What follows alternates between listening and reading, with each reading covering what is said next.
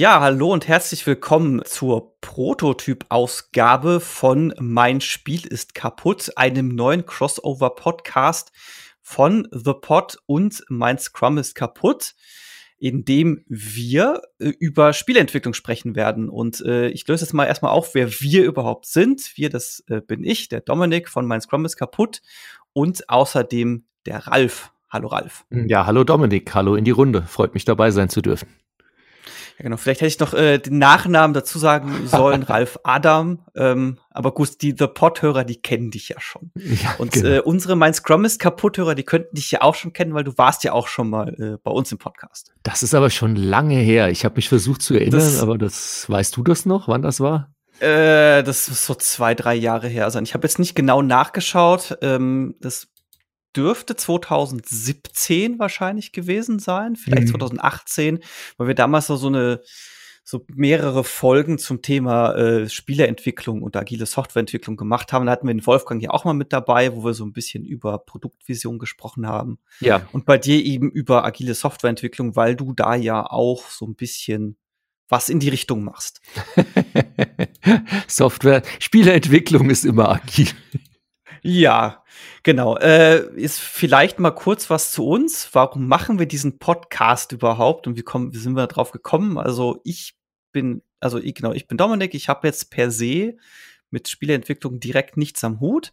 Ich bin äh, Softwareentwickler in der Webbranche und ich mache aber nebenbei ähm, bin ich noch spielejournalistisch tätig. Also ich bin bei Zockwork Orange aktiv und ich bin äh, neuerdings auch beim Gaming Magazin aktiv und äh, mache außerdem eben den Scrum, den Podcast Mein Scrum ist kaputt, wo wir über agile Softwareentwicklung sprechen.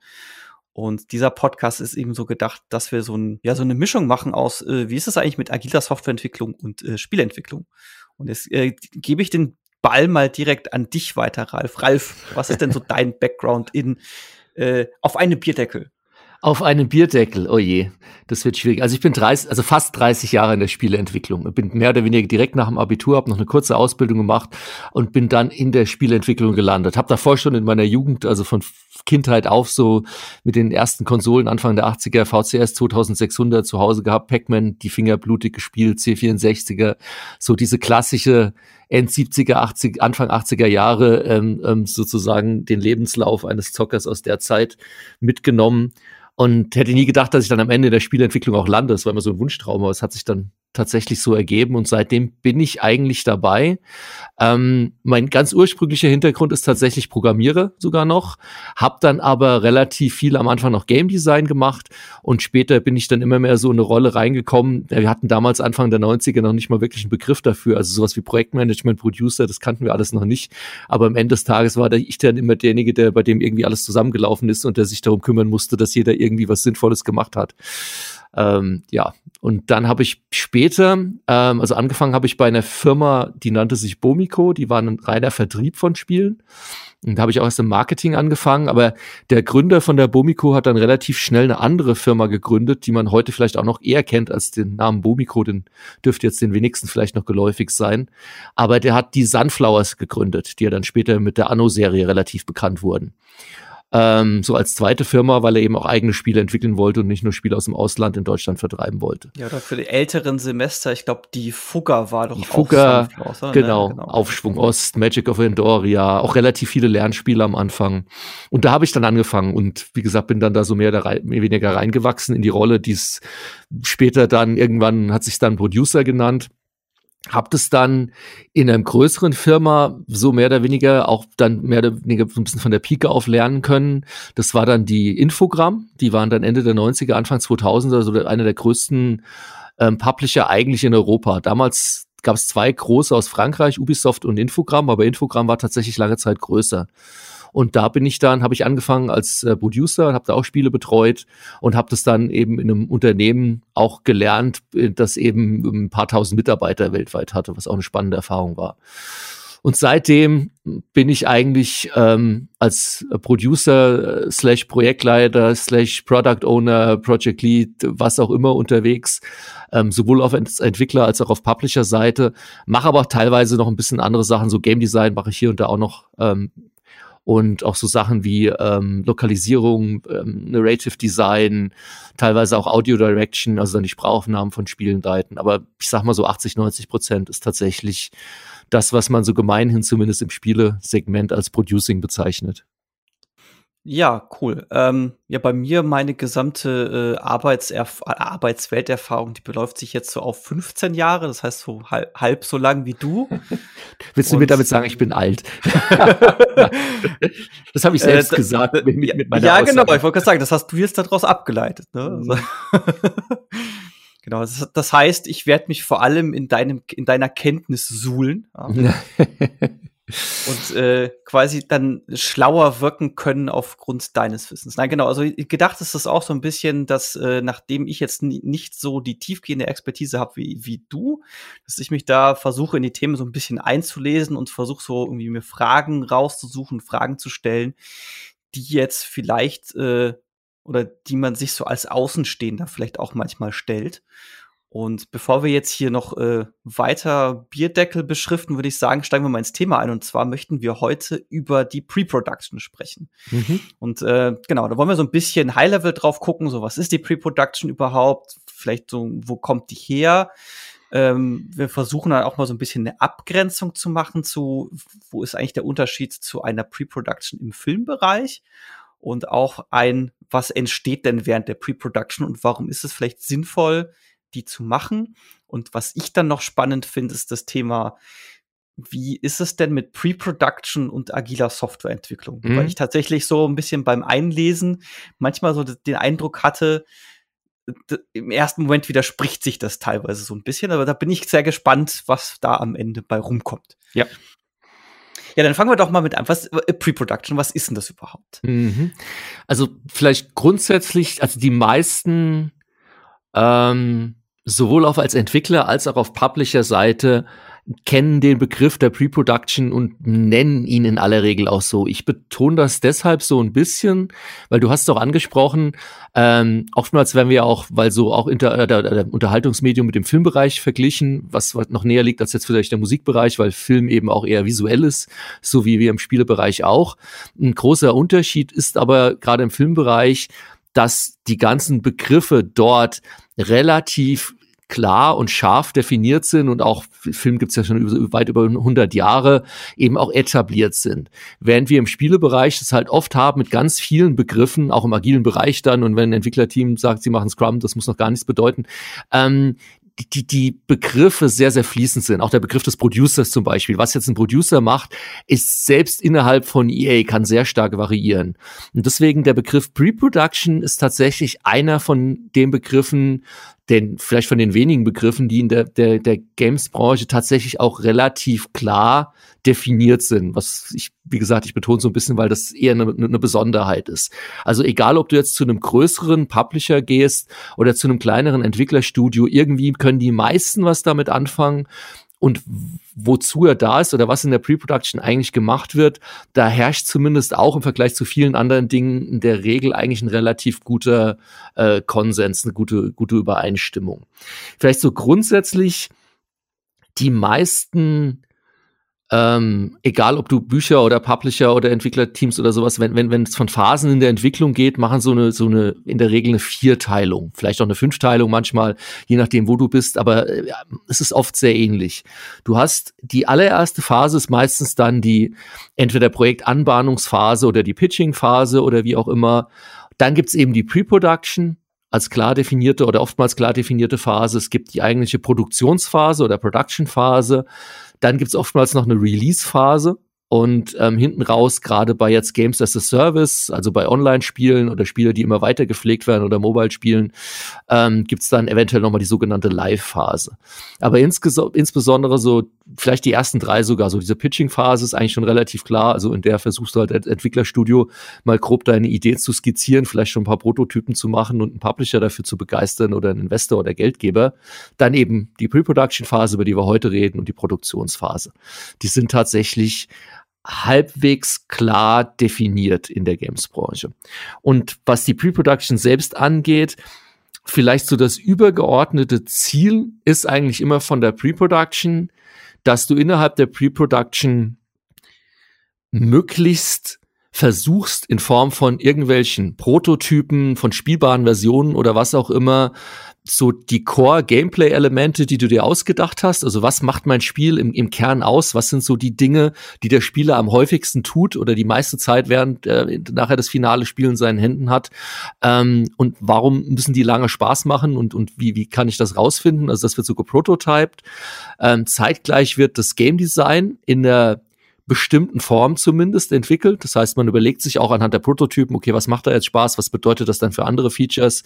Ähm, und man versucht ein Stück weit eine Planung zu erstellen, um dann daraus auch abzuleiten, okay, wenn wir nachher in die Produktion gehen, wie viele Leute brauchen wir denn dann, um dann wirklich aus diesen Prototypen, die wir jetzt hier haben, oder vielleicht aus dieser ersten spielbaren Version das finale Spiel zu machen, wie lange werden wir wahrscheinlich dafür brauchen und was wird es am Ende kosten. Das heißt, das herauszufinden, ist so die, die, die, das Kernziel einer Pre-Production. Deswegen ist es auch häufig so, mhm. ähm, dass wenn du als Entwicklerstudio, du hast jetzt ein Entwicklerstudio, Dominik, und du gehst zu einem Publisher, ist es eigentlich auch, man kann, kann schon fast sagen, Usus, dass ein Publisher sagt, okay, lass uns mal eine gemeinsam eine Pre-Production machen, weil auch ich als Publisher habe gewisse Dinge, die ich mir in der Pre-Production erstmal genauer anschauen muss. Sprich, ich muss erstmal schauen, wie groß ist denn überhaupt der Markt für so ein Spiel potenziell. Ich muss vielleicht mit meinen, meinen, meinen Sales-Partnern reden, weltweit, äh, kann sich das Spiel auch in den USA gut verkaufen, was bedeutet das fürs Marketing, wenn das Spiel in zwei Jahren rauskommt, gibt es vielleicht irgendwelche Cross-Promotion Promotion-Möglichkeiten mit Filmen oder anderen Dingen, die sich da anbieten. Das heißt, auch der Publisher hat Hausaufgaben in der Pre-Production. Und deswegen steht meistens auch oder ist in der vertraglichen Vereinbarung festgehalten, am Ende der Pre-Production ist für den Publisher nochmal so ein Punkt gegeben, wo er auch sagen kann, ja, wir machen das jetzt, wir gehen in die Produktion oder nee, lieber Entwickler, weißt du was, du hast jetzt in der Pre-Production reingeschaut und hast mir nicht irgendwie was Spielbares präsentiert, wo ich dran am Ende dran glaube, dass es das ein vernünftiges Spiel wird. Oder du hast vorher gesagt, du glaubst, das Spiel kostet eine Million, jetzt am Ende der Pre-Production sagst du mir, es kostet zehn Millionen. Oder ich als Publisher habe jetzt mal irgendwie die Märkte abgeklappert und festgestellt, für das Spiel gibt es da draußen überhaupt keinen Markt, wo ich es verkaufen kann. Das heißt, so End of Pre-Production ist meistens nochmal wirklich so ein hartes Gate, wo entschieden wird, machen wir jetzt weiter oder nicht. Und das ist auch vernünftig, mhm wenn du alles, was du danach machst, das heißt, erst wenn du, wenn du später irgendwann zu der Entscheidung kommst, es war vielleicht doch keine so gute Idee, dann wird's richtig, richtig teuer. Denn in der Pre-Production bist du noch mit einem relativ kleinen Team am Start ähm, und erst in der Produktion rampst du dein Team wirklich auch ab, also holst da wirklich alle Leute an Bord, ähm, die du gegebenenfalls dafür brauchst. Und deswegen in der Produktion nochmal Dinge zu ändern, Dinge umzuwerfen oder gar zu sagen, nee, wir wollen das Spiel jetzt doch nicht machen, das ist meistens sehr, sehr schmerzhaft. Ja, da habe ich jetzt äh, direkt paar Fragen. Und ja. zwar. Sorry ähm, für den langen Monolog. Gesagt, du hast, äh, genau. genau. Das, war jetzt, das waren jetzt viele Informationen. Ich versuche jetzt mal so, so ein paar Fragen, die ich mir auch im Voraus schon aufgeschrieben habe, jetzt mal auf das, was wir jetzt gerade schon hatten, äh, mal quasi das noch ein bisschen tiefer einzugehen. Und zwar die erste Frage, die ich hätte, und zwar, ich habe nämlich an anderer Stelle gelesen, dass es teilweise wohl so ist, dass die Pre-Production nicht vom Publisher bezahlt wird. Hm. Da würde mich jetzt interessieren, ist das eine veraltete Information oder gibt es das tatsächlich manchmal, dass die Pre-Production vom Entwicklerstudio selber bezahlt wird?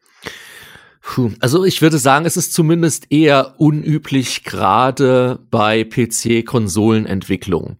Ähm, weil das würde ja voraussetzen, dass das Entwicklerstudio, ähm, und das sind in der Regel dann unabhängige Entwickler, wenn sie mit einem Publisher zusammenarbeiten wollen, weil bei einem internen Studio ähm, tatsächlich, also wenn Ubisoft eine interne Entwicklung macht, haben sie diese Phasen genauso. Nur wenn Ubisoft am Ende der Entwicklung oder am Ende der Pre-Production von einem internen Studio sagt, nee, wir machen das nicht, hat es ja für die, für die Teams erstmal keine Konsequenzen, beziehungsweise die werden natürlich auch über die gesamte Dauer, während sie an der Pre-Production arbeiten, bezahlt. Wenn ich jetzt ein unabhängiges externes Entwicklerstudio bin, ist das eher schwieriger. Ähm, es gibt tatsächlich manche Publisher, die auch so vorgehen.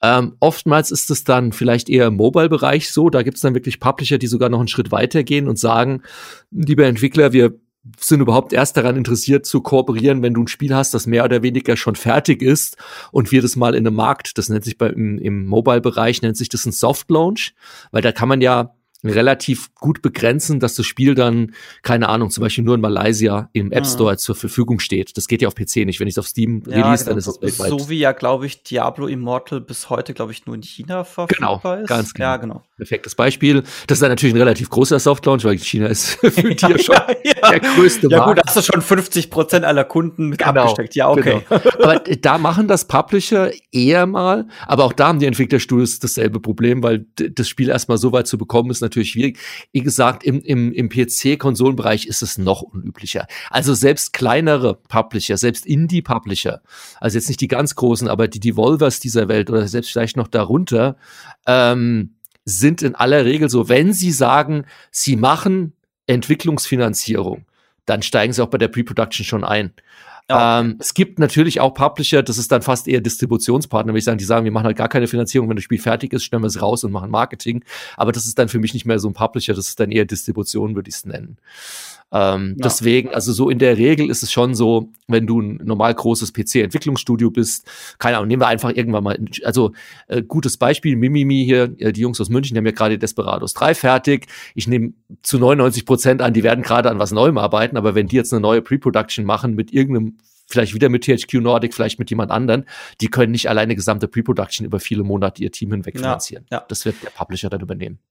Genau. Ähm, wäre jetzt der nächste Punkt quasi, was mich jetzt interessieren würde, ist, äh, um welche Zeitspanne geht's denn da? Also, wenn mhm, wir jetzt sagen, ja. so eine gesamte Spielentwicklung ist einfach mal so rein prozentual gesehen, so ungefähr. Also ist es ein Drittel der Zeit, mhm. die auf die, mhm. für die Pre-Production drauf geht? Ist es eher die Hälfte der Zeit? Weil ich habe das jetzt auch so verstanden, in der äh, jetzt einfach nur aus der agilen Softwareentwicklung betrachtet, möchte man ja die größten Risiken so früh wie möglich beseitigen. Und ich habe ja. das jetzt auch so verstanden, dass es eben bei der Pre-Production darum geht, genau äh, das zu machen, nämlich die größten Risiken zu beseitigen. Man hat da so diese Idee, so und so könnte das Spiel aussehen und man versucht dann herauszufinden, kann das überhaupt funktionieren, macht das Spaß und haben wir überhaupt alles dafür äh, Notwendige, was wir bräuchten, um diese Idee umzusetzen. Ja. Genau. Gen und äh, ist es dann so ein Drittel der Zeit? Ist es ein Viertel der Zeit? Mhm. Ist es die Hälfte der Zeit? Was ist denn da so dein Erfahrungswert oder was ist denn da so die, die ja. geläufige?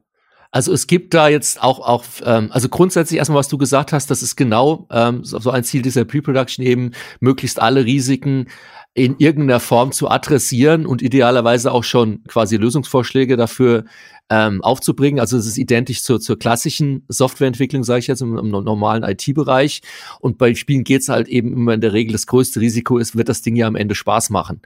Ähm, Du hast natürlich auch technische Risiken und wenn du eine neue Engine und was auch immer, aber das größte Risiko, die größte Unbekannte und die auch am schwierigsten planbare, in irgendeiner Form greifbare, gerade bei der Spielentwicklung, ist ja dieses, dieses Ding, dieser, dieser Spaß, ja. Also wenn du ja. in der klassischen Entwicklung bist und, und IT und machst irgendwie eine Datenbank von SAP für die Deutsche Bank, dann kannst du, dann haben die ihre Risiken vergleichbar da am meisten noch im, im UX, UI-Design und sowas. Aber das ist natürlich um ein Vielfaches leichter und auch vielleicht auch leichter zu prototypen, als jetzt eben keine Ahnung, macht, macht mein Side-Scrolling-Plattformer Spaß und bietet er genug Abwechslung und ist der Scope und ist die Smoothness von den Controls gegeben und alles.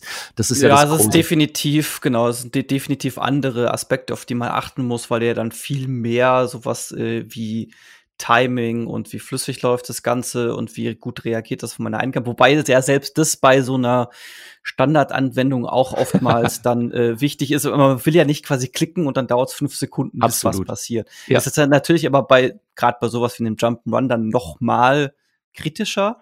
Ja, Tatsächlich ist aber dieser Aspekt dieses Spielspaßes, genau, der fällt ja. jetzt bei ich nenne es jetzt mal Standardsoftware eher weg, wobei man ja selbst da auch äh, entsprechend designen kann, dass die Benutzung Spaß macht.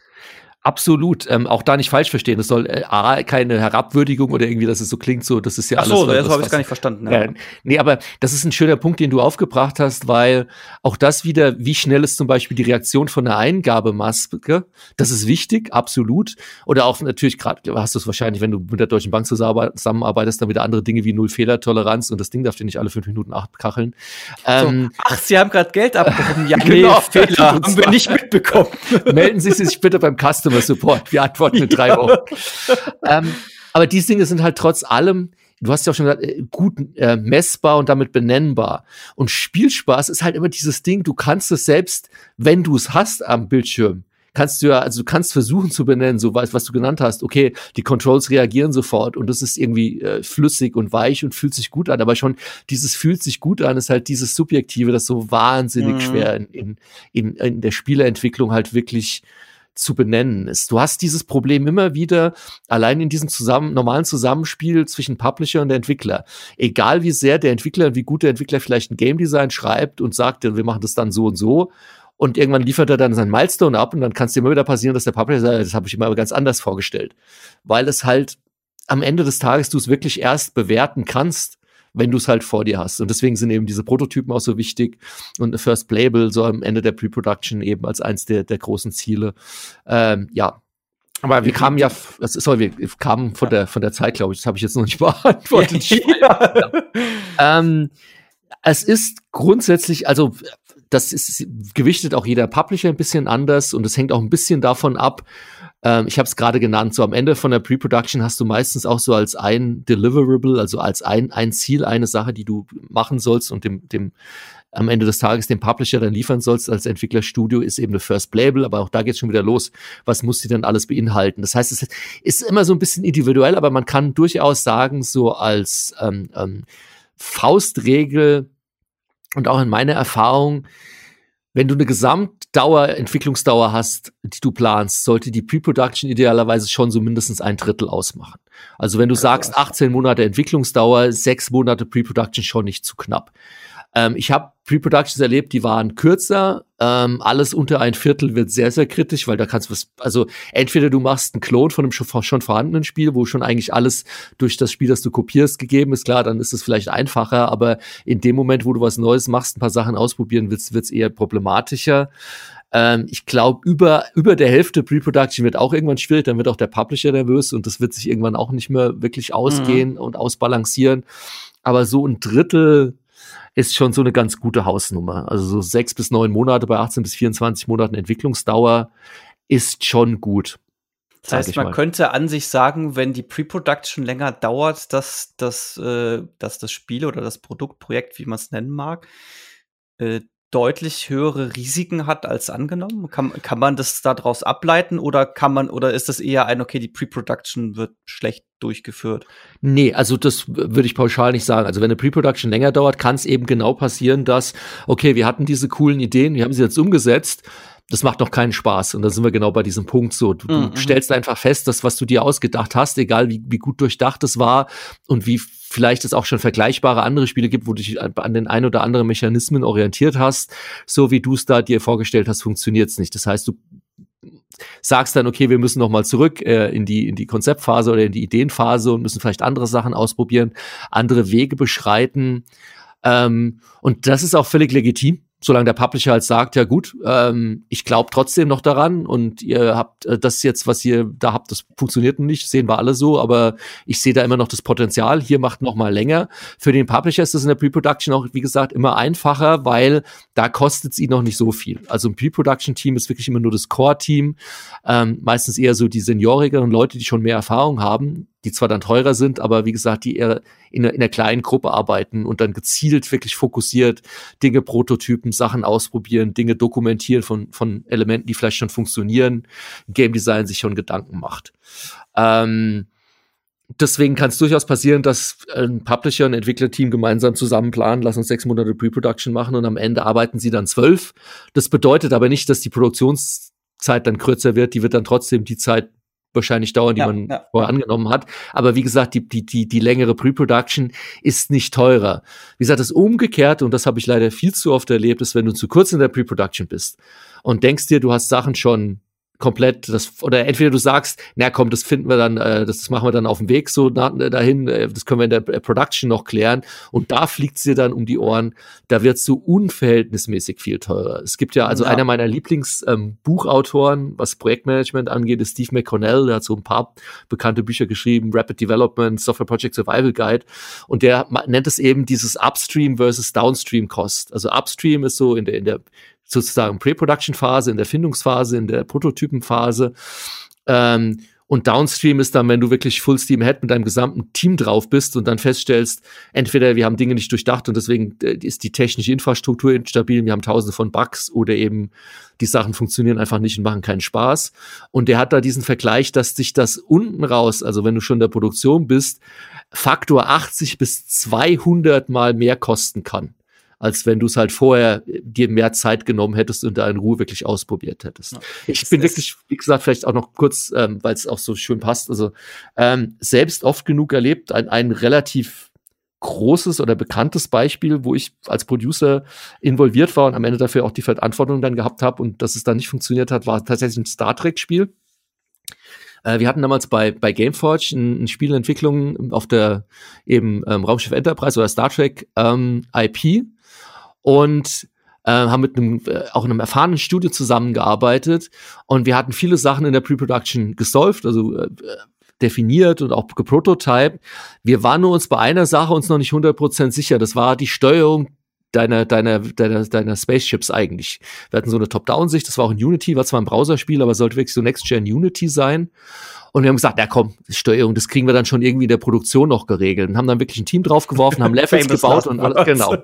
Und haben dann sechs Monate in die Produktion rein festgestellt, dass wir uns ausgedacht haben und der Steuerung. Und das inkludierte dann, wie, wie nah du an das Raumschiff ranzoomst in deiner Top-Down-View, wie nah die Enemies an dich rankommen. Das hat hinten und vorne nicht funktioniert wir mussten wirklich nochmal zurück in die Pre-Production, auch wenn wir CBS damals als IP-Holder noch nicht mal offiziell so nennen durften. Also konnte ich sagen, wir machen jetzt einfach die Pre-Production. Wir haben es nur eigentlich intern so gemacht. Das bedeutete aber A, wir haben alle Levels, alles, was wir gebaut haben, weggeschmissen und B, die Hälfte von dem Team durfte dann erstmal ein paar Monate rumsitzen und Däumchen drehen, weil die halt effektiv nicht arbeiten konnten.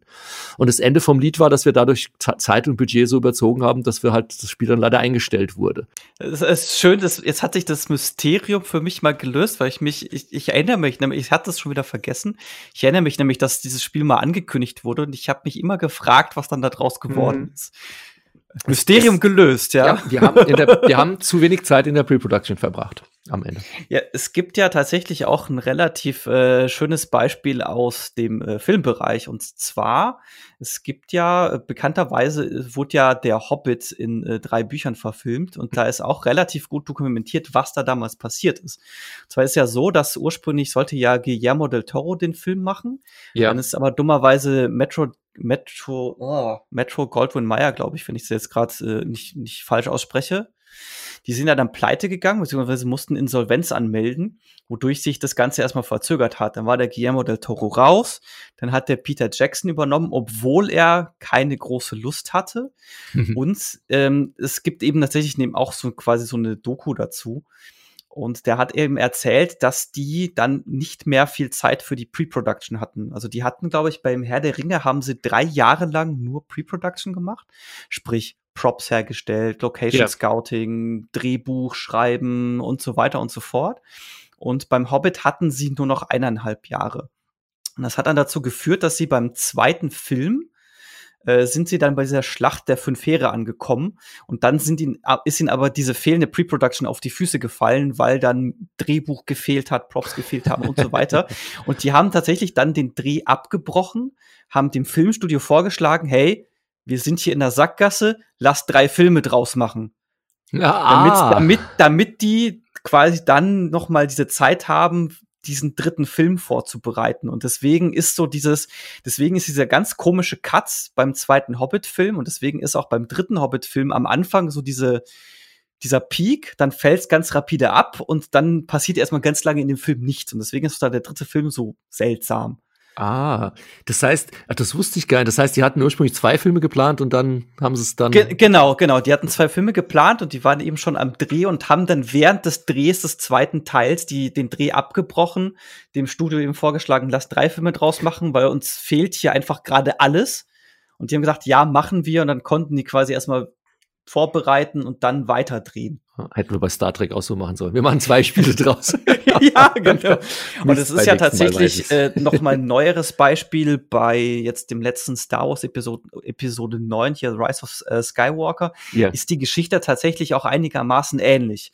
Weil ja dann auch der J.J. Abrams dann doch wieder übernommen hat, obwohl er ursprünglich nicht wollte, hat dann relativ wenig Zeit für die Pre-Production gehabt. Mhm. Und dann das, genau, und das merkt man den Film halt auch irgendwie es, an. Es gibt ja vor allem ein Drehbuch ähm, im, im Internet, das wohl das Originaldrehbuch für jetzt Star Trek 9, äh, Star, Star Wars, jetzt sag ich schon Star Trek, Star Wars 9 gewesen sein soll, dass es sich auch meiner Meinung nach viel besser liest und viel besser gewesen wäre. Aber das angeblich soll auch das ähm, tatsächlich ähm, echt sein. Aber naja. Ja. Gut, genau. Ähm, was ich jetzt fand, so alles, was du ein bisschen erzählt hast, äh, bisschen bisher erzählt hast, das klingt so ein bisschen, ähm, als wäre das so eine Art Start-up-Phase oder es klingt so ein bisschen wie so ein Start-up, äh, wie man da vorgeht. Ne? Also man hat so diese, diese Produktidee, man versucht sich an diese Produktidee irgendwie heranzutasten, wirft ganz viel über Bord und versucht so das Produkt, das man mit jetzt in dem Fall mit dem Startup irgendwie äh, an den Start bringen will, das irgendwie so herauszukristallisieren. Ja. Und, äh, und, und, und nimmt im Zweifelsfall auch ganz andere, ähm, ganz andere, ganz andere Abzweigungen, die man im Voraus überhaupt nicht gedacht hat. Ist das so einigermaßen vergleichbar? Weil es gibt ja auch eben so diesen MVP-Ansatz hier mit dem Minimum Viable mhm. Product, wo man sagt, okay, lass uns mal den Schritt bis dahin gehen, dann gucken wir, funktioniert das? Wenn nicht, dann werfen wir wieder irgendwas über Bord, dem sogenannten Pivot. Das ist absolut vergleichbar. Das ist sogar eine sehr gute Umschreibung. Ich mache sogar teilweise auch Vorträge und, und, und Schulungen und so äh, Classes über ähm, Company-Strategie. Und da bist du ja dann genau schon so bei Startup-Phase und sonst was. Da übertrage ich sogar die Begriffe. Also gerade wenn ich für, für Game Design oder für Game Design, für Game Development Studios mache, ähm, wo ich dann auch sage, hier so in den Phasen ist das tatsächlich vergleichbar mit einer Spieleproduktion. Am Anfang seid ihr eben in der Pre-Production-Phase, wo ihr dann für euch erstmal definieren müsst, so Mission, Vision, Value und äh, weil du hast ja auch ein Vision quasi für deine, für deine Company Strategy mhm. am Ende des Tages. Das ist äh, sehr gut vergleichbar. Und auch der, der, der MVP ähm, Ansatz ist genauso. Eigentlich ist so dein, dein First Label am Ende von der Pre-Production oder selbst die Prototypen dazwischen sind schon sozusagen die MVP-Version eines MVP-Spiels sozusagen am Ende des Tages, mhm. das vielleicht hinten raus dann mal rumkommt. Ist, ist, ist, das dann der Vertical Slice, der am Ende einer Pre-Production rauskommt oder ist, ist mhm. das voneinander entkoppelt? In der Regel ist es eigentlich voneinander entkoppelt. Also Vertical Slice nach der Definition der meisten Publisher und auch hier sind wir wieder bei diesem Dilemma, dass es jeder Publisher eigentlich ein bisschen anders mhm. ähm, benutzt. Das ist auch für Entwickler oftmals ähm, da auch ein Tipp für vielleicht Entwicklerteams, die dazuhören und das vielleicht das Problem dem auch schon so begegnet sind. Ähm, du hast es sogar noch einen Schritt früher, selbst bei Prototypen. Also normal und da würde ich auch die Prototypen-Definition wirklich aus der klassischen IT nehmen. Ein Prototyp ist was, das nagelst du zusammen und schmeißt es danach weg. Also das war erste, was du wirklich in der Pre-Production auch im Spielbereich machst, sind für mich Prototypen. Das sind Wegwerfprototypen. Ähm, und ich kann tatsächlich nur empfehlen, Prototypen auch wirklich wegzuschmeißen. Ja, Völlig egal, ob, ob Spieleentwicklung oder nicht, weil ich habe auch einmal den Fehler gemacht, äh, den Prototypen nicht wegzuschmeißen. Und das ist wirklich sehr dumm, das, das zu tun. Ja, weil Prototyp willst du ja eigentlich quick and dirty. Du willst ja möglichst schnell ein Ergebnis haben und dir geht es ja eigentlich nur darum, ob das dann nachher buggy ist oder sonst was, um was auszuprobieren. Das Problem ist aber tatsächlich, dass Publisher dann oftmals zu Entwicklerteams sagen, wir wollen einen Prototypen. Sie meinen aber ein Vertical Slice. Sie mhm. meinen noch nicht mal ein, F, äh, ein, ein First Playable, ein FPP ähm, oder FFP First Playable, äh, nee, FFPP, ähm, sondern tatsächlich ein Vertical Slice. Aber eigentlich, so gerade bei größeren Studios, wenn du mit Ubisoft, die oder sonst was redest, sind die Begriffe schon klar definiert. Also Prototyp schmeißt du weg ist Wegwerfcode, du willst irgendwas und ein Prototyp sollte immer klein sein. Du versuchst einen Prototyp immer nur eine Sache auszuprobieren. Also auch wenn du ein, ein Spiel machst, würdest du nicht alle deine Core-Game-Systeme, die du ähm, ausprobieren willst, in einen Prototypen packen. Das empfiehlt sich in der Regel eher nicht. Das heißt, du hast mehrere Prototypen, so, das ist das Erste, was du machst. Am Ende von der Pre-Production hast du oftmals dann auch als Requirement oder als, als Vorgabe von dem Publisher, was er sehen will, einen sogenannten FPP oder First Playable Prototype. Das ist dann ein Stück weiter schon. Das heißt, Prototyp hat in der Regel auch nur eine Graybox, wenn überhaupt Grafiken oder was auch immer, das kann alles sehr dummy sein. So der First Label sollte dann eigentlich so die Essenz sozusagen deiner Prototypen sein, wo du schon mal ein Stück weiter gehst, wo du sagst, hier ist jetzt schon mal vielleicht so ein erster Level rudimentär spielbar mit ein paar Sachen. Du kannst die Core Gameplay Mechaniken ausprobieren, beim Jump'n'Run oder Plattformer. Du kannst halt wirklich die Sachen machen, die du nach einem Spiel schon machen kannst, die Core Dinge zumindest laufen, springen. Das fühlt sich schon flüssig und rund an. Es sind vielleicht schon ein paar Grafiken drin, entweder aus einem Asset Library, aus einem anderen Spiel geklaut oder ein bisschen mehr zumindest als Greybox. aber das ist auch noch kein Vertical Slice, den, also nicht per se. Weil Vertical Slice ist wirklich, wie, wie der Name schon sagt, ein Ausschnitt aus dem Spiel. Und gerade bei levelbasierten Spielen geht's dann immer am einfachsten. Also ein Level aus vielleicht einem 30-Level-basierten Spiel. Ähm, aber der in finaler Qualität oder Near Final Quality. Also kann dann auch ein bisschen Polish folgen oder sowas, aber der muss schon wirklich sehr weit sein. Das heißt, wenn ein Publisher sagt, er will am Ende der Pre-Production einen Vertical Slice haben, weiß ich automatisch, dann wird die Pre-Production länger. Also dann sprechen wir vielleicht tatsächlich von der, von der Hälfte der Zeit der Produktion okay. oder wie auch immer. Oder bei einem 24-Monats-Projekt habe ich dann zwölf Monate für die Pre-Production und muss dann vielleicht am Ende in die Produktion statt geplanter zwölf nochmal 16 planen oder wie auch immer. Also klassisch ist eher so First Playable, wenn du sagst, mit dieser ein Drittel ähm, Unterteilung am Ende der Pre-Production, so nach einem Drittel der Zeit. Und dann würde ich sagen, der Vertical Slice, den hast du nach einem weiteren Drittel. Also nehmen wir mal eine 18 Monats Produktionslaufzeit, hast du nach sechs Monaten End of Pre-Production, da hast du dein Game Design, deine hoffentlich solide Planung und ein First Playable. Und dann kann es durchaus sein, dass du dann in neun, zehn, elf, zwölf Monaten erst den Vertical Slice hast und dann nach 18 Ah, okay, okay. Äh, also, das, ich versuche jetzt mal zusammenzufassen. Also, ich habe das ja auch so ähm, verstanden und gelesen, dass man ja am äh, mit Ende der Pre-Production fängt man auch an, die Inhalte zu, ähm, die quasi die Inhalte zu bauen, also Assets zu bauen, Level mhm. zu bauen, äh, Ton aufnehmen, wahrscheinlich dann auch sowas wie ähm, Motion Capture Aufnahmen und sowas zu machen. Ja, das und ist alles Teil der Produktion dann, genau. Das, das heißt, ein Vertical Slice wäre dann quasi, dass ich ähm, nicht nur mit Gray Boxes und so weiter arbeite, sondern dass der wirklich komplett fertig ist. Also es sind dann auch so, die Assets sind fertig, die Tonaufnahmen für diesen Level sind fertig. Idealerweise äh, schon. Du kannst natürlich immer okay. sagen, okay, wir machen ähm, Sprachaufnahmen, kommen tatsächlich meistens erst in der, in der letzten Hälfte. Dann sagst du, okay, wir machen jetzt schon mal Sprachaufnahmen rein, um zu zeigen, das funktioniert auch, aber wir sprechen die Sprecher okay, selbst das sind, ein. Das sind dann so prototypische Aufnahmen. Genau. Okay, das ist dann wahrscheinlich genau. jemand aus dem Studio selber. Ja. Okay, alles klar. Ja, aber du definierst klar, die und die Teile könnt ihr dann schon abnehmen. Das ist die finale Qualität. Es wird am Ende vielleicht noch ein bisschen schöner und wir werden noch ein bisschen mehr an der Beleuchtung tweaken. Aber an sich sollte der Vertical Slice mit den Elementen, die du dann eben benennst als Entwickler, auch in Zusammenarbeit mit dem, mit dem Publisher, die du benennst, die sollten final, das heißt meistens near final quality.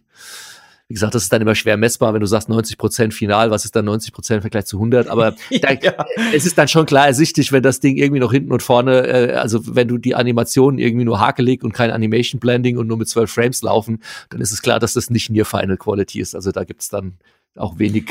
ja, genau. Also, Gerade wenn man dann noch irgendwelche Optimierungen bei irgendwelche Ladezyklen, Speicherzyklen, ja. ähm, bei der generellen Performance des Spiels und so weiter macht, dann ist natürlich da die Qualität dann auch nochmal anders. Ähm, das, das hätte mich jetzt nämlich auch noch interessiert, eben dieser Punkt, mit dem danach fängt man an, den Inhalt zu produzieren. Mhm. Wie, ist denn, wie, wie, wie ist denn da der Anteil? Weil ich gehe mal davon aus, dass tatsächlich eben sowas wie ganz viel technische Sachen ja trotzdem auch noch nach der Pre-Production passieren. Sei ja. es eben, weil ich dann die Motion Capture Daten auswerten muss oder weil ich dann beispielsweise ähm, merke, okay, jetzt haben wir hier das Level gebaut, aber die Performance ist mhm, dadurch jetzt mhm. absolut unterirdisch. Wie ja. ist denn da, ähm, ist das so auch so ein laufender, iterativer Prozess oder ist es so ein, man baut dann irgendwie erst ein, drei Monate lang Levels und guckt dann, wie, wie läuft das, mhm. wie das mhm. dann alles funktioniert, wie, wie läuft denn das so ungefähr ab? Also, ja. was genau, äh, genau, oder anders formuliert, was entsteht denn am Ende von dieser Pre-Production, dass ich sicher bin, dass ich jetzt meine Risiken ausgeräumt habe? Also ja. was, was sagt mir, dass die Performance mit dem, was ich da vorhabe, nicht dann doch so schlecht wird, dass ich das nicht mehr äh, gehandelt kriege, beispielsweise? Mhm. Ähm, ja, das ist eine gute Frage, auch ein weites Feld. Vielleicht mal eingangs, weil oftmals das auch so ein bisschen so ein Vorurteil ist, gerade ähm, wenn man mit Leuten außerhalb von der Games-Branche äh, redet und die davon sehr agilen Ansätzen kommen und sowas, das ist ja schon mal Waterfall, wenn ihr eine Pre-Production macht und sowas. Also Spielentwicklung war ist und wird wahrscheinlich auch immer agil bleiben. Also es gibt keine Wasserfallentwicklung in der, in der Spiele. Das, das hat es auch noch nie gegeben. Also ich habe hier ein, ein super geiles Zitat von dem Dave Thorer, Ähm, das war der Designer von damals Tempest und Missile Command, also wirklich uralte Atari.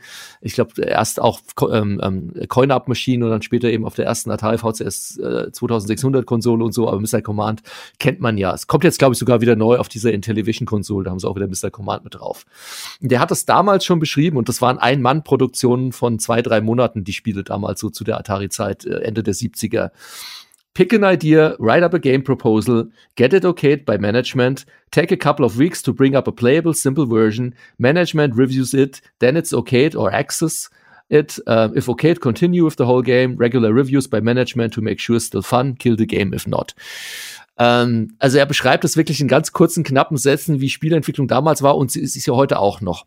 Also auch am Ende der Pre-Production hast du nicht den ultimativen Plan, also du hast kein kom komplettes Game Design, du hast nicht den ultimativen Plan, auf den Tag genau wirst du dann kommen und sonst was, ähm, sondern die Pre-Production ist wirklich dafür da, dass du definierst, woraus soll denn mein Spiel bestehen, aus welchen Komponenten. Ich versuche die so gut wie möglich zu, einzuschätzen. Und auch da, das kannst du machen in äh, T-Shirt-Sizes, das kannst du machen in, in, mit, mit irgendwelchen ähm, Scrum-Methoden, mit, mit Agile-Poker, das kannst du machen mit Tagesschätzung. An sich ist es ja egal, weil jede Planung ist ja immer nur dazu da, du planst etwas, dann fängst du an zu implementieren und checkst immer wieder, was hatte ich denn mal geplant, wo stehe ich denn jetzt und was bedeutet das für mich?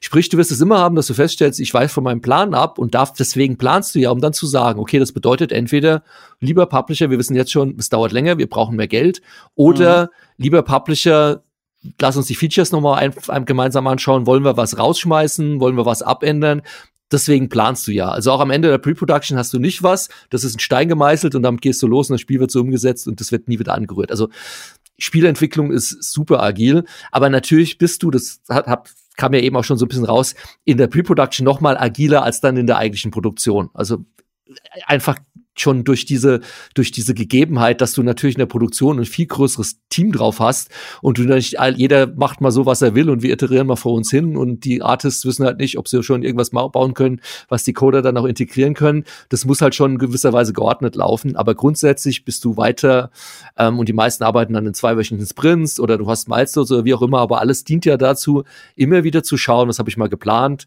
ähm, wo stehe ich jetzt und äh, wie gehe ich damit eben weiter vor. Ja, also ich habe das auch so verstanden, dass eben die Pre-Production dafür da ist, dass ich am, wenn die Pre-Production abgeschlossen ist, alle, die daran mitarbeiten, ein sehr klares Ziel davon haben, was das für ein Spiel sein wird. Und ja. zwar im Sinne von, ähm, also ist, ist es beispielsweise ein First-Person-Shooter, Third-Person-Shooter, mhm. Jump-Run oder was auch immer ich da machen will. Also welche Sorte Spiel ist es? Wie ist der Artstyle des Ganzen? Was für eine Soundkulisse strebe ich genau. an? Ähm, auf welche Plattform, für welche Plattform will ich das entwickeln? Weil das ja im Zweifelsfall auch entsprechend mein Spiel beeinflusst. Ja, sogar maßgeblich. Ähm, jetzt, genau, jetzt, genau, beispielsweise, ich meine jetzt, wenn ich jetzt, wenn ich jetzt auf Xbox oder Playstation oder sowas mache, ist jetzt wahrscheinlich verhältnismäßig egal bei der neuesten Generation. Aber jetzt angenommen, ich möchte es dann doch für den Nintendo 3DS mit zwei Bildschirmen. es reicht schon, wenn du sagst Switch schon. Die Switch ist von ihrer Performance und dem, was sie leisten kann, weit unter einer Xbox ja, okay. One oder PlayStation ja, 4. Und das, das hast du halt häufiger. Das heißt, könnt ihr immer eine Switch-Version machen. Äh, ja. ja, aber ja, okay. ja. ja, genau, sowas natürlich auch. Mir ging es ja tatsächlich um sowas wie, dass halt die, die Eingabeperipherie im Zweifelsfall sehr anders ist. Oder auch sowas ja. wie, ich mache jetzt ein Spiel für PC und Konsolen oder ich mache eine VR-Erfahrung. Das wird mhm. ja auch sehr anders sein, wie meine, wie einfach die komplette Eingaben und so weiter verarbeitet werden müssen. Ja das habe ich eben verstanden, dass am Ende der Pre-Production das klar ist, damit das dann nicht anfängt auseinanderzulaufen. Also nicht, dass damit dann die eine Person denkt, oh, ich dachte, wir machen aber ein Cyberpunk-Spiel äh, oder ein Cyberpunk-Setting und die zweite Person dachte, ja, ich dachte, wir machen aber hier irgendwie so Dieselpunk-Mittelalter oder sowas. Oder also, dass man halt genau dieses klare Bild hat und dass dann jeder weiß, okay, da wollen wir hin das sind so die Grundlagen, die wir geschaffen haben und daran kann ich mich jetzt orientieren und kann jetzt beispielsweise die Assets in dem Stil bauen oder gucken, dass mhm. ich eben die, das Audio in auch genau für diese entsprechende Stimmung bauen kann, genau. äh, dass ich die Texte entsprechend schreiben kann und solche Sachen. Du gehst noch einen Schritt weiter und das ist so Teil deiner, deiner äh, vorherigen Frage bezüglich, was kannst du in der Pre-Production, gerade was die technischen Risiken angeht, überhaupt schon abschätzen und vielleicht auch irgendwie minimieren oder, oder sogar ausschließen, indem du Dinge tust. Also gerade von den dir angesprochenen, du machst dann auch immer Benchmark- ähm, zum Beispiel Benchmark Assets. Also du produzierst auch in der Pre-Production dann zumindest schon zumindest mal einen Charakter, wenn du ein charakterlastiges Spiel hast. Oder mal ein paar Landschaftsteile und sonst was. Um eben auch zu sagen, auch später dann, wenn du eben deine Produktion hochfährst, hier, das ist die Vorlage und in der Qualität brauchen wir die Elemente. Und auf technischer Seite, gerade was die Performance angeht, weil das ein absolut valider und wichtiger Punkt ist, den du eben auch angesprochen hast, du kannst natürlich in der Pre-Production eben noch nicht sagen, okay, wir bauen jetzt mal einen kompletten Level mit den finalen Assets Assets und stellen dann fest, was unsere Performance macht, weil, wie gesagt, dann wären wir eher bei, bei einer Vertical Slice Version. Was du dann eben machst, ist so viel Research wie nur irgend möglich im Vorfeld zu betreiben, vielleicht schon mal Tests zu machen, dass du keinen finalen Level hast, aber du sagst, okay, ich weiß, in meinem Level stehen so und so viel ähm, ähm, Assets mit so und so viel Polys drin und ich baue jetzt einfach schon mal ein Level und knall den halt einfach nur mal voll mit diesem einen Baumasset 100.000 Mal das, dies, diesen Poly. Also du versuchst da möglichst viele Dinge schon im Vorfeld ja, zumindest okay, auszuprobieren. Ja. Du baust dir zumindest dann schon mal idealerweise auf technischer Seite deine Tools, um die Performance zu messen. Du machst dir quasi einen Plan für deine Asset-Pipeline. Wie werden nachher Assets integriert? Also du, du baust im Vorfeld in der Pre-Production auf technischer Seite möglichst schon alles, das dir dann eben erlaubt, in der Produktionsphase, wenn du an diesen Punkt kommst, die Performance-Optimierung möglichst zielgerichtet und schnell durchführen zu können. Das ist so, wie du vorgehst. Ja, äh, da habe ich jetzt eine äh, ne, ne, ne, tatsächlich eine sehr konkrete Frage und zwar, ähm, genau, du hast ja eben gerade schon gesagt, dass man eben versucht, so die, die, die technischen Gegebenheiten möglichst, ähm, ja, möglichst vernünftig zu evaluieren und weiß, okay, mhm. das sind die Systeme, für die ich die entwickle, das sind die Gegebenheiten, ähm, das sind beispielsweise die Speichergrößen der optischen Medien, das heißt, ich weiß, das Spiel darf, wenn es dann fertig gebaut ist, maximal so und so groß sein.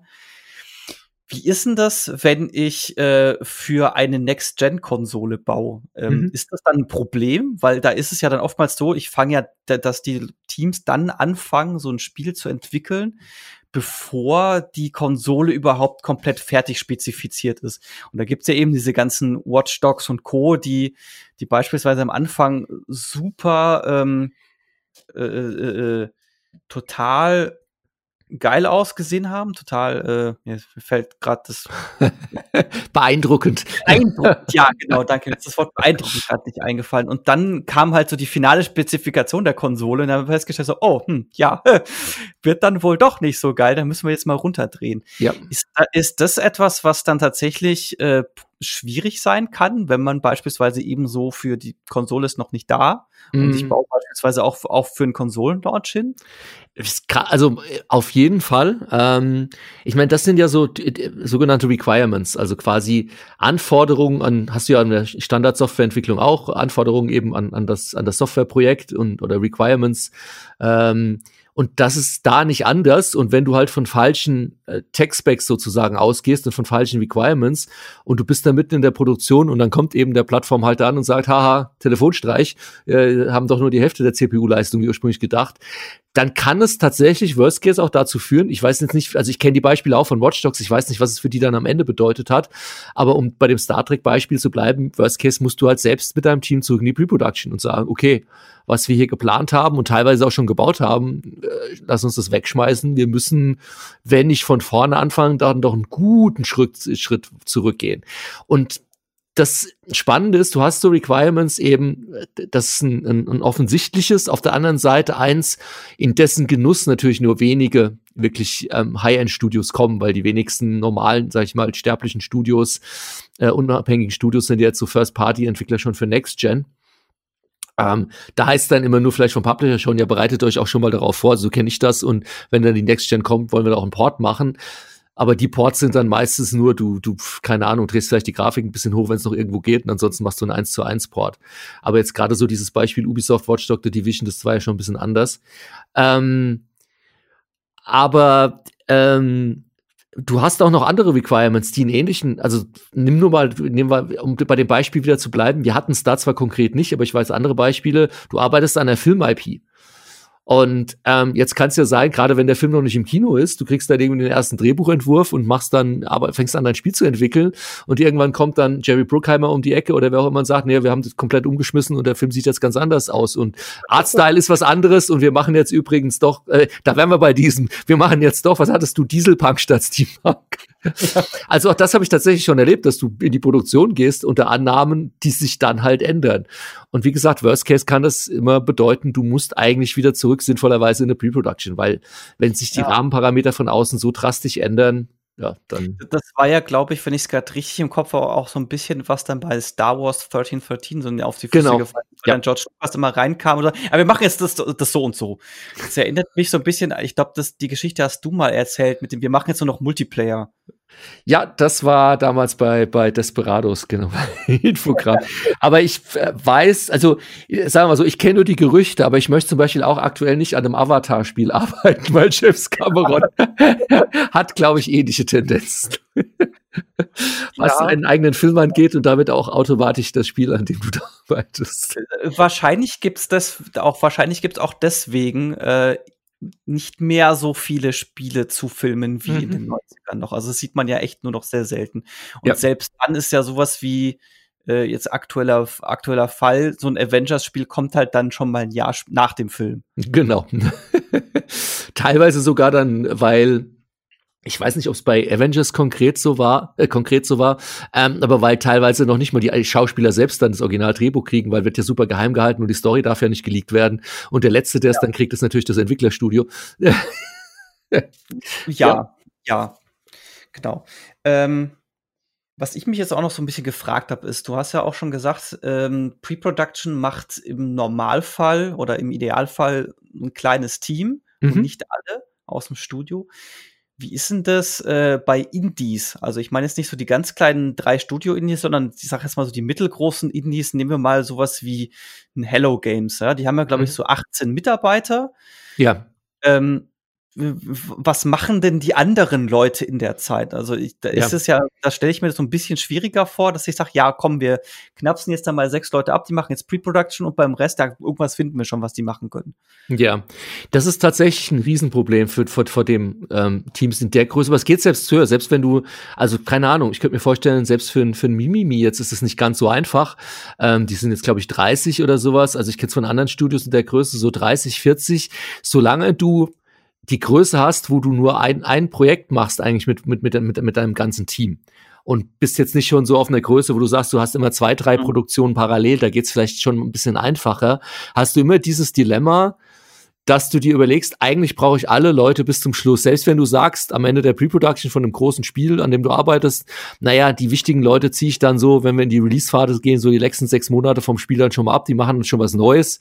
Ja, guess what? Ähm, es kommt anders, als du denkst und du wirst ja. alle Leute bis zum Schluss ähm, Tag und Nacht brauchen. Das ist ein Riesenproblem. Ähm, du kannst eigentlich nur entweder es wirklich schaffen dann, auch also um bei deinem Beispiel zu bleiben, dass die vorher mit einem kleinen Team, die vorher schon abziehen, werden sie noch an einem anderen Spiel arbeiten.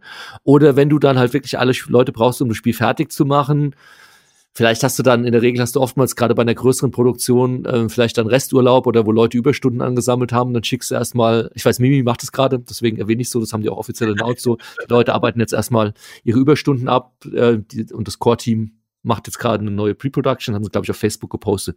Deswegen, ja, und wahrscheinlich ein paar weitere Leute machen gerade noch so die ganzen äh, DLCs und so. Genau, DLCs, Patches, was man halt so macht.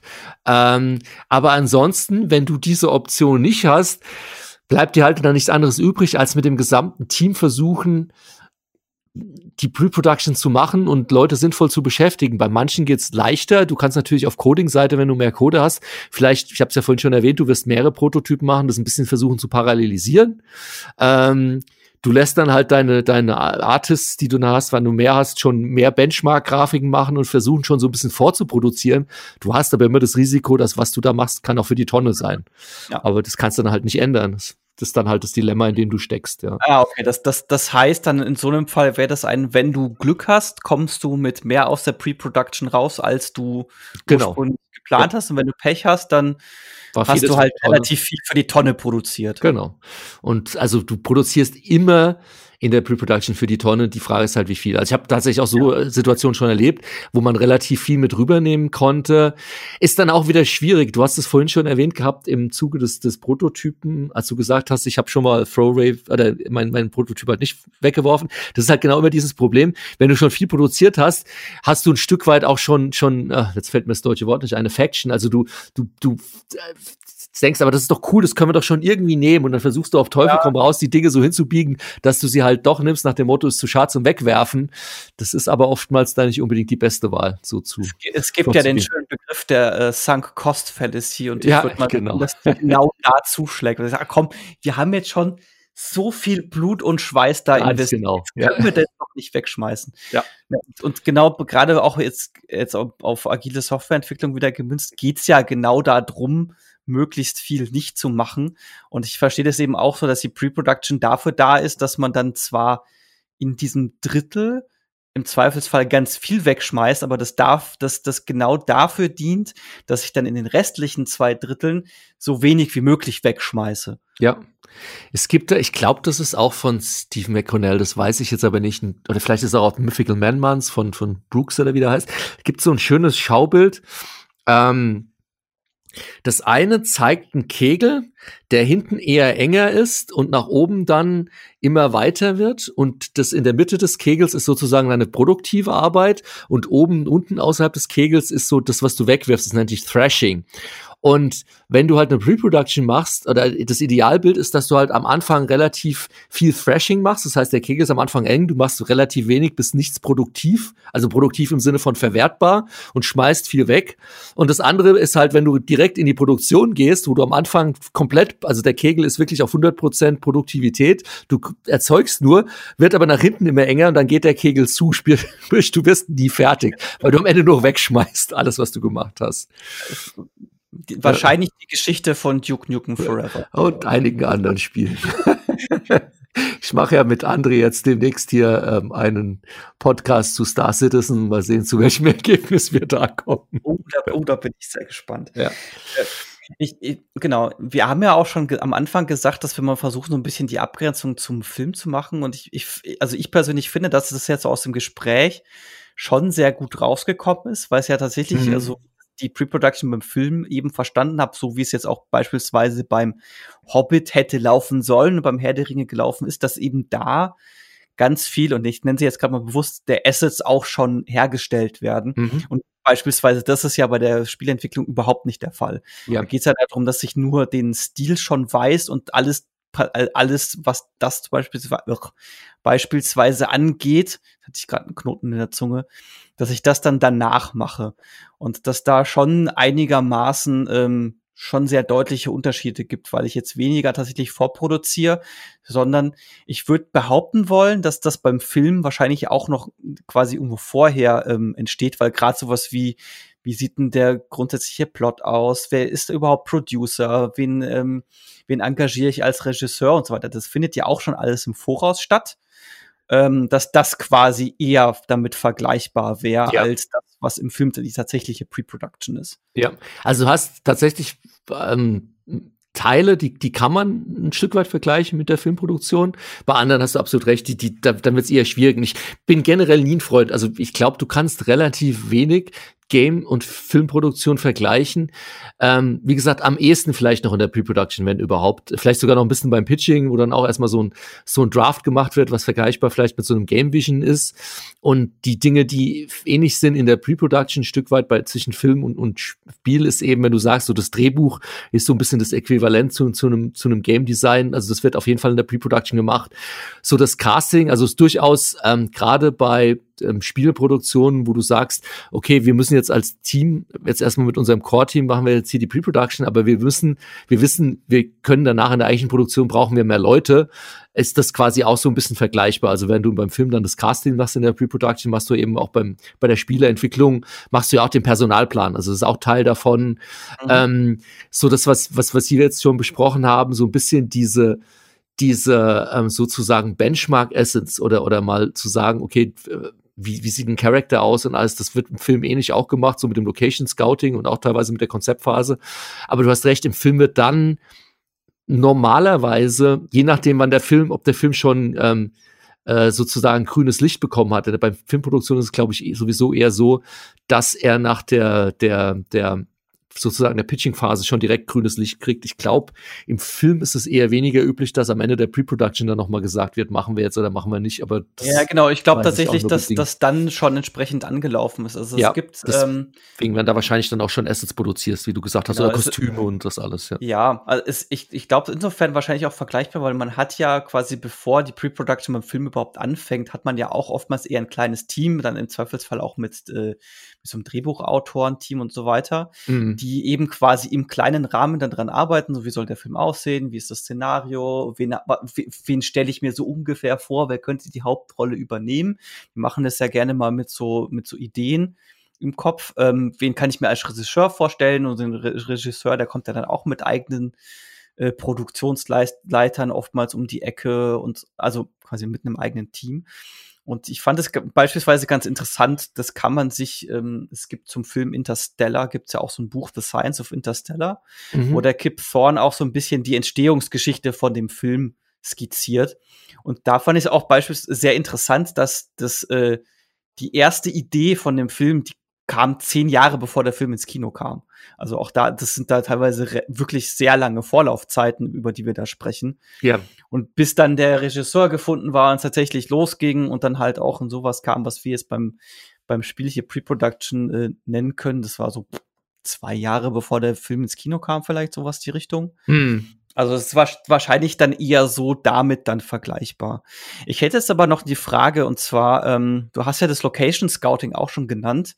Wie ist denn das, ähm, genau, also bei Filmen wird das ja dann eben während der Pre-Production gemacht, jetzt beispielsweise machen wir es mal im Kleinen, man, man Sat 1 produziert irgendeine Serie und die brauchen irgendein Chefbüro, dann werden sie in der Stadt, in der sie wohnen, gucken, wo in deren Gegend irgendwelche Büros sind, hingehen und dann die Leute, die da sind, fragen, ob die das Büro mal für einen Tag mieten können, beispielsweise. Und dann gucken, hey, ist es das Büro, das wir brauchen können? Das ist so, glaube ich, auf dem Level, auf dem wir uns ja. bewegen. Ja. Und ähm, das hat man ja teilweise auch äh, bei Spielen. Also aktueller Fall oder aktuelles Beispiel wäre ja ähm, das zweite Hellblade, wo sie ja gesagt haben, die, das, das spielt in Island und wo es ja auch so ein äh, Production Death Diary gibt wie sie nach Island gefahren sind, um sich da so ein bisschen die Gegend anzuschauen. Ist das etwas, was auch im Spiel in der Pre-Production stattfindet oder würde man das dann doch eher während der Produktion machen? In der Regel würde ich es auf jeden Fall, ich weiß nicht, wie sie es bei Hellblade dann auch nennen, in der Pre-Production machen schon, ja. Also es wäre für mich auch Teil der Pre-Production. Wahrscheinlich, weil das dann in die Richtung geht, wie wir, okay, was für einen visuellen Stil. Genau, weil ähm, Stilfindung und ja. auch, auch du musst ja dann ein Stück weit daraus ableiten, was bedeutet das denn nachher für meine Asset-Produktion? Gibt es dann vielleicht irgendwelche besonderen Herausforderungen, sei es auf artistischer Seite oder auf technischer Seite? Äh, wie gehe ich damit um und sowas? Also eigentlich ist das klar Pre-Production. Mhm, okay. Okay, ja klar, nee, was wahrscheinlich dann doch relativ viel ähm, Grundlagenarbeit ist. Ja, ja. Mir ist jetzt auch so im Gespräch so der Gedanke gekommen, das habe ich mir jetzt im Laufe der, der, der Diskussion aufgeschrieben. Es gibt ja es gibt ja den sogenannten agilen Festpreis. Da geht's ja sehr vereinfacht gesagt darum, ähm, wenn ich als Dienstleister äh, nach agiler Methodik arbeite und aber einen Kunden habe, der nur mit Festpreis arbeitet. Mhm. Da gibt's eben dieses Konstrukt des agilen Festpreises, wo man entsprechend so vorgeht, dass man einen, ich nenne es jetzt mal äh, Testraum, Zeitraum definiert, beispielsweise zwei, drei Monate, da schon mal loslegt, die zwei, drei Monate arbeitet, dass man ungefähr ein Gefühl bekommt, okay, wie viel schaffe ich in zwei Wochen, was ist meine Velocity? Und dass ich dann am Ende von den zwei, drei Monaten auch so ein einigermaßen gut definiertes Backlog habe, von dem ich grob abschätzen kann, was steckt denn in diesem Projekt überhaupt drin, dass ich dann nach diesen zwei, drei Monaten sagen kann, okay, mit dem, was gemacht werden soll, mit unserer Entwicklungsgeschwindigkeit und dem Budget und so weiter, das es gibt, können wir das überhaupt machen? Und das klingt für mich tatsächlich relativ ähnlich wie das, was man äh, mit der Pre-Production macht. Ja, ja, absolut. Ähm, es geht eben genau darum, ich hatte es ja am Anfang eingangs äh, erwähnt gehabt, also gerade aus Publisher-Sicht wirklich darum, innerhalb der Pre-Production abzuklopfen, also äh, verschiedenste Dinge. Also äh, zum einen auf meiner Publisher-Seite sehe ich überhaupt einen Markt dafür, macht das, das, Spiel überhaupt Sinn aus, aus, aus Business Case Sicht ähm, und da muss ich eben verschiedene Dinge beleuchten, aber eben auch schafft das Team das überhaupt, ähm, was sie sich da vorgenommen haben, können sie was produzieren, was Spaß macht? Und natürlich auch noch ein Punkt ist, auch in der Pre-Production wirst du natürlich auf oder gerade da auch wirst du auf Entwickler und Publisher Seite auch eng zusammenarbeiten. Und da kommt natürlich vielleicht auch noch so Sachen zum Tragen wie ähm, kann man mit dem Team überhaupt zusammenzuarbeiten und, und macht das Sinn? Und können wir unseren Input da auch sinnvoll einbringen? Und also auch umgekehrt auf, auf Entwicklerseite wird, wenn sich Entwickler vielleicht da danach fragen, ist der Publisher der richtige für uns, wobei die Entwickler in der Regel immer eher so natürlich unter dem finanziellen Druck stehen und nicht einfach sagen können, lieber Publisher, geh sterben, wir wollen nicht mit dir. das wird wahrscheinlich eher weniger passieren. Aber gerade für den Publisher ist es natürlich auch ein Messkriterium, dass er dann sieht, okay, in der Pre-Production so dieses schöne Neudeutsch, wie, wie performen die überhaupt? Und ja, da ist es, am Ende des Tages ist es genau das so ein Stück weit. Also wir haben uns das und das vorgenommen, ich habe das und das dafür bezahlt, das sind jetzt die gesamten Ergebnisse. Lass mich mal ableiten, anhand dieser Ergebnisse traue ich Ihnen zu, wenn ich Ihnen jetzt noch viel mehr gebe, dass ich dann am Ende auch das Spiel plus minus dafür bekomme. Ja, aber äh, durchaus interessanter Gedanke. Wird denn äh, Pre-Production, also ist dir das schon mal untergekommen, dass tatsächlich äh, Entwicklungsstudio die Pre-Production dafür genutzt hat, um quasi die Beziehung zum Publisher, ich nenne es jetzt mal, zu testen und am Ende gesagt hat, nee, das, äh, die Zusammenarbeit ist nicht das, was wir uns vorgestellt haben und dann die Reißleine ziehen? Also sagen wir mal so. Ähm, also umgekehrt habe ich es schon öfter erlebt und das ist auch durchaus, also ich habe auch selbst schon äh, Projekte am Ende der Pre-Production dann eingestellt. Es mhm. ist zum einen dann auch so, dass oftmals ähm, der Vertrag dann auch eine sogenannte Kill-Fee beinhaltet. Das heißt, ein mhm. fairer Publisher sagt dann auch, damit das Entwicklerteam, weil das für die auch so ein quasi Hop oder Top ist, nicht auf heute auf von heute auf morgen dann ohne, ohne Geld dastehen, dass man sagt, wenn wir am Ende der Pre-Production einstellen, bekommt ihr vielleicht nochmal ein oder zwei äh, Zahlungen sozusagen, ist oftmals ein Usus auch, den man verhandeln kann. Was aber auf jeden Fall fast immer so ist, was ja auch in meinem Interesse als Publisher ist, das Entwicklerteam muss ja zunächst mal das Geld nicht zurückzahlen. Deswegen gibt's oft die Klausel, wenn das Entwicklerstudio jetzt nimmt den Prototypen und alle die Ergebnisse, die sie da haben und First Playable und die äh, gesamten Ergebnis der Pre-Production und damit einen neuen Publisher findet, können sie es mit dem weitermachen. Allerdings müssen sie mir dann das Geld dann zurückzahlen. Das heißt, ja. was ich oftmals auch schon hatte, ist, ich habe gesagt, nee, Leute aus den, den Gründen, sei es, wir haben am Ende festgestellt als Publisher, ähm, der Markt ist dann doch nicht so groß, wie wir erhofft hatten, nach, nach ein, eindeut oder eingehenden Research, was auch immer, oder teilweise auch die Zusammenarbeit war nicht so gut oder wie auch immer, haben wir es eingestellt und dann sind die woanders hingegangen und dann haben wir unser Geld zurückbekommen oder wie auch immer. Das passiert häufiger keine Ahnung, 20. Das ist dann quasi das Publisher B, Publisher A das Produkt quasi abkauft. Genau. Das ist vielleicht 20, 30 Prozent aller, aller Produktionen, bei denen ich ja. beteiligt war. Dass der gar nicht, gar nicht mal so wenig. Nee, gar nicht mal so wenig. Aber deswegen, also ein vernünftiger Publisher macht ja auch eine Pre-Production nicht auf Teufel komm raus nach dem Motto, wir wollen danach unbedingt das Spiel machen, ähm, weil wenn er das macht, dann ist er genau in demselben Dilemma, wie wir es vorhin bei den, bei den Prototypen hatten. Dann wird er auf jeden Fall Gründe finden, warum er es weitermachen soll, weil er hat ja schon Geld investiert. Das ja. ist aber manchmal nicht unbedingt auch als Publisher und, und finanzieller Sicht die, die sinnvollste Entscheidung. aber ich muss jetzt mal überlegen, hatte ich tatsächlich Entwicklerteams, die dann dem Publisher gesagt haben, nee, weißt du was, lass mal stecken.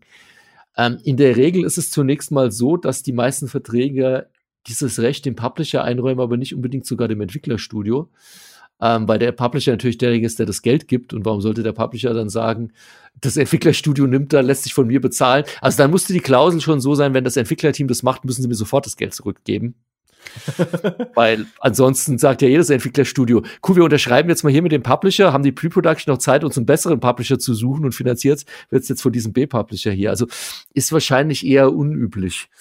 Ja, okay, ähm. macht, macht so betrachtend natürlich Sinn, dass diese Klausel zumindest ja. Wahrscheinlich in 99 Prozent aller Fälle. Aber nicht. es gibt schon Situationen, wo ich weiß, wo das Entwicklerstudio gesagt hat, nee, wir kommen hier nicht zusammen und dem, sich dann rausgekauft hat. Also die hatten dann entweder das Geld oder sie hatten schon einen neuen Investor und dann gesagt hat, lieber Publisher, wir kommen hier nicht zu Potte. Ähm, lass uns dir doch bitte das Geld zurückgeben, vielleicht sogar gerne mit einem kleinen Aufschlag und Zinsen, aber wir wollen mit jemand anders. Das, ja, das, das, das bekannteste Beispiel dürfte ja wahrscheinlich Bungie sein, ne? Die sich ja erst letztes Jahr oder wann das war, oder vorletztes Jahr bei Activision rausgekauft genau. haben. Bungie, dann die, die, die Jungs hier mit, war das Call of Duty da, Activision, die sind ja hin und her zwischen EA und, und, und Activision da hin und her gewandelt. Äh, ähm, ach so, Re Respawn meinst Ja, genau. Was Respawn, aber die keine Ahnung, oder gab es ja diese, diese Diskussion, diesen Battle of Honor, ja. Call of Duty, keine Ahnung. Ja, also das, wenn, solange der Publisher genug Geld kriegt, der jeweilige Leidtragende, dann. dann machen sie alles. Genau. Mit. Ja. Ja, dann, äh, ich würde sagen, wir ja. haben, also natürlich kann man da noch mal tiefer ins Detail gehen. Das werden wir sicherlich auch noch machen. Aber ich denke mal jetzt so für heute, für den, Proto für, für den Prototypen haben wir jetzt, glaube ich, die äh, Pre-Production ganz gut erfasst. Ja, das war zumindest mal so ein, ein Rundumschlag. Und wie gesagt, da kann man bei jedem Teilaspekt, wie macht man Prototyping, wie detailliert muss das Game Design sein, wie geht ein Tech Design, wie evaluiert man technische Risiken in der, Pro in der Prototypenphase oder der Pre-Production Phase. Jedes Thema allein ist durchaus mal so ein Stundentalk wert bei Interesse der Zuhörer. Genau, und das ist ja auch das, was wir machen wollen. Das heißt, äh, das werden wir dann tendenziell auch machen, dass wir genau solche Punkte aufnehmen und die dann mal ein bisschen genauer im Detail einfach mal durchgehen und eben sagen, was ist das, was kann da und auch wichtig immer mir oder was ich immer interessant dabei finde, was kann denn dabei auch schief gehen und wie komme ich aus so einer Situation dann vielleicht auch wieder raus. Ja. Ja, dann äh, würde ich sagen, vielen Dank äh, Vielen Dank beim Zuhören. Vielen Dank beim Zuhören. Ach Gottes Willen. Vielen Dank, dass ihr zugehört habt bis zu diesem Punkt. Uns würde natürlich auch euer Feedback interessieren, wie euch dieser Prototyp gefallen hat. Das könnt ihr an äh, zwei Stellen machen. Und zwar könnt ihr das einerseits natürlich im Auf ein Bier Forum machen. Das findet ihr unter forum.gamespodcast.de. Und der zweite Kanal wäre jetzt unser Slack-Kanal von Mein Scrum ist kaputt. Den findet ihr unter meinscrumiskaputt.de slash Slack. Immer her mit eurem Feedback, das wird uns wirklich interessieren. Und ich sage bis zum nächsten Mal. Ja, auch von meiner Seite vielen Dank und hoffentlich auf bald.